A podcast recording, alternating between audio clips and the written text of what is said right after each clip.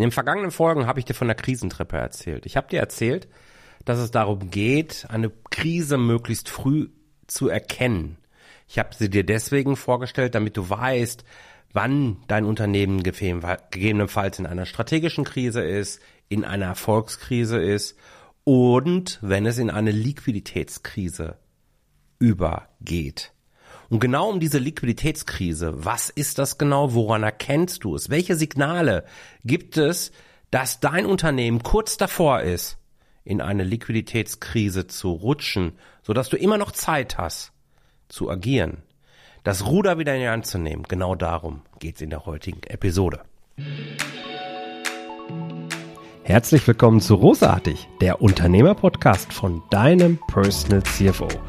Mein Name ist Jörg Groß und hier bekommst du Tipps und Inspirationen direkt aus der Praxis, die du umsetzen kannst, um dein Unternehmen auch finanziell auf stabile Beine zu stellen. Lass dich anstecken und gehöre zu der Gruppe erfolgreicher Unternehmer, die ihren Weg gefunden haben, wie sie die Zahlen mit ihrem Bauchgefühl kombinieren können. Danke, dass du dabei bist. Lass uns direkt loslegen. Ja, super schön, dass du auch heute wieder dabei bist. Und wenn wir über das Thema Liquiditätskrise sprechen, könnten wir uns das Ganze natürlich super einfach machen. Wir könnten nämlich hier sagen, naja, wir nehmen einfach diese typischen Insolvenzantragsgründe, die es ja eben gibt. Also, dein Unternehmen ist überschuldet, das heißt, es gibt mehr Fremdkapital als Eigenkapital, das ist zahlungsunfähig oder die Zahlungsunfähigkeit droht zumindest. Eines der drei Kriterien reicht aus, um eben äh, eine Insolvenz anmelden zu müssen. Müsstest also als Kapitalgesellschaft, also wenn du eine GmbH hast, zum Amtsgericht gehen und sagen, hey, mein Unternehmen ist insolvent. Das Problem an der ganzen Nummer ist, dann ist das Kind ja schon im Brunnen gefallen. Ja, dann ist die Podcast-Folge hier vorbei und das war jetzt auch nicht besonders viel mehr wert für dich und das ist deswegen nicht mein Sinn oder mein Ziel. Ich möchte dich ja, selbst wenn diese Erfolgskrise identifiziert, aber nicht abgewendet werden konnte, noch praktisch kurz davor erreichen, so dass du auf der einen Seite zwar merkst, pff, die Luft wird langsam wirklich dünn, aber du hast noch Optionen. Du kannst noch was machen. Und deswegen lass uns mal darüber nachdenken oder lass uns vielleicht den Begriff Liquidität nochmal beleuchten. Was heißt denn eigentlich Liquidität? Klar, wir reden hier von Geld. Wie viel Geld liegt auf deinen Geschäftskonten?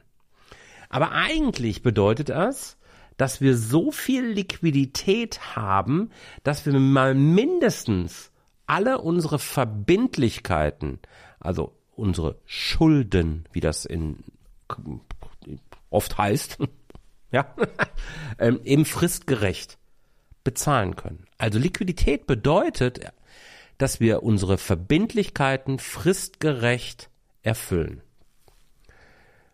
Daraus können wir ableiten, wenn dein Unternehmen regelmäßig die eingeräumte Kontokorrentlinie reißt, wenn Lieferanten nicht innerhalb oder äh, Quatsch, wenn du deine Lieferanten nicht innerhalb der vereinbarten Zahlungsziele bezahlen kannst, sondern erst nachdem du mehrere Mahnungen vielleicht erhalten hast.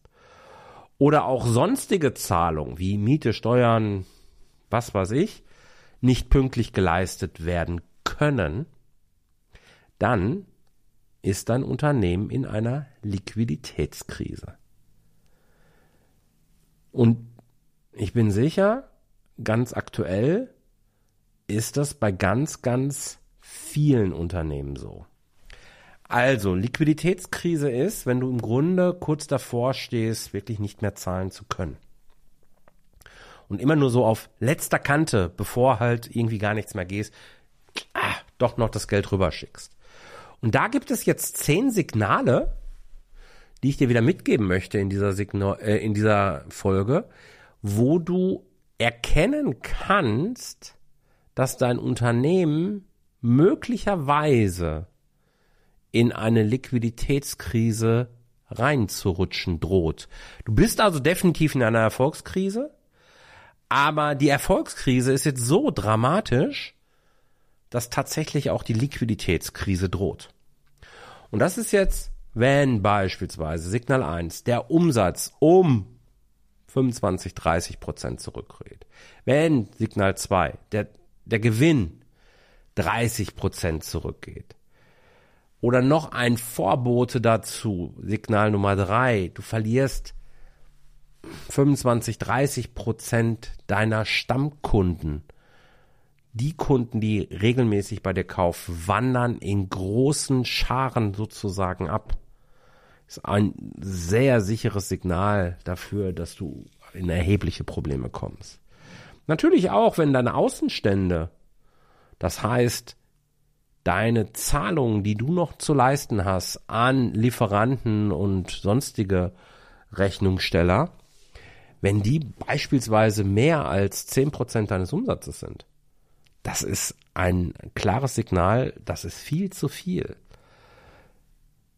Wenn Lieferanten Signal Nummer fünf hergehen und dir nur noch die Ware schicken, die du dann weiterverkaufen kannst oder veredeln kannst, für die Erbringung deiner Dienstleistung brauchst, indem sie dir schlechtere Konditionen geben, beispielsweise nur noch äh, gegen Vorkasse liefern. Oder wenn Signal Nummer 6 deine Bank hergeht und Kredite nur noch bei gegen höhere Zinsen als sowieso schon notwendig ähm, gewährt, beziehungsweise sagt, wir kündigen Ihnen das auf, den bestehenden Kredit auf, äh, und geben Ihnen einen neuen, aber der muss dann höhere Kredite, äh, höhere Zinsen ähm, bezahlen. Genauso kann es natürlich sein, wenn du weitere Sicherheiten, zusätzliche Sicherheiten für bestehende Kredite auf einmal nachliefern musst. Wenn du siehst, dass deine Produktionsanlagen stehen, immer häufiger stehen, einen Großteil der Zeit stehen, wenn du Kurzarbeit ein, einführen musst, weil einfach nicht genügend Aufträge hast. Oder, naja, das ist ein ziemlich klares Zeichen dann schon, wenn du die Löhne für dein Team und die Gehälter nicht mehr wirklich zahlen kannst. Das sind klare Signale.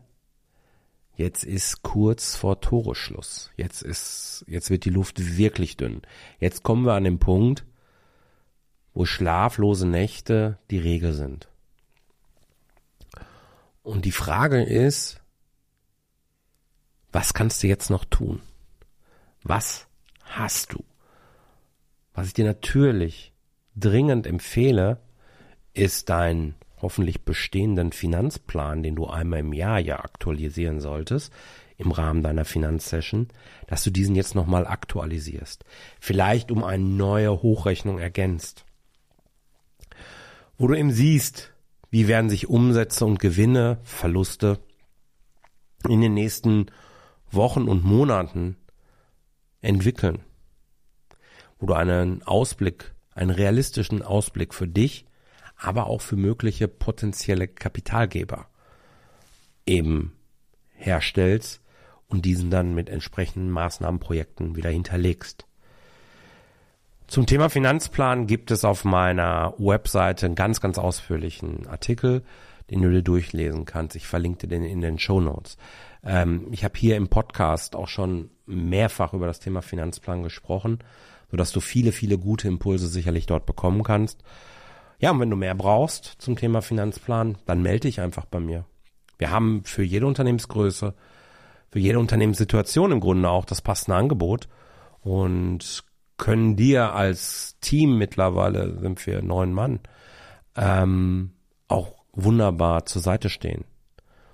Und das kann das CFO-Service sein, das kann aber auch BIOS-CFO sein oder eine 360-Grad-Business-Analyse. Je nachdem, wo du gerade stehst und welche Hilfe du gerade konkret brauchst, melde dich, wenn du sagst, pass auf, ich will hier weiterkommen. Und buch dir dafür gerne ein Zahlengespräch. Und dann werden wir weitersehen. So, aber das Thema Finanzplan, da waren wir jetzt hängen geblieben und ich weiß, dass da viele eben äh, Probleme mit haben, den möglichst realistisch und so aufzustellen, dass eine Bank auch sehr schnell dort mitarbeiten kann und bereit ist, sich damit zu beschäftigen. Deswegen auch der ja gut gemeinte Hinweis: Melde dich gerne bei mir, wenn du da Unterstützung brauchst.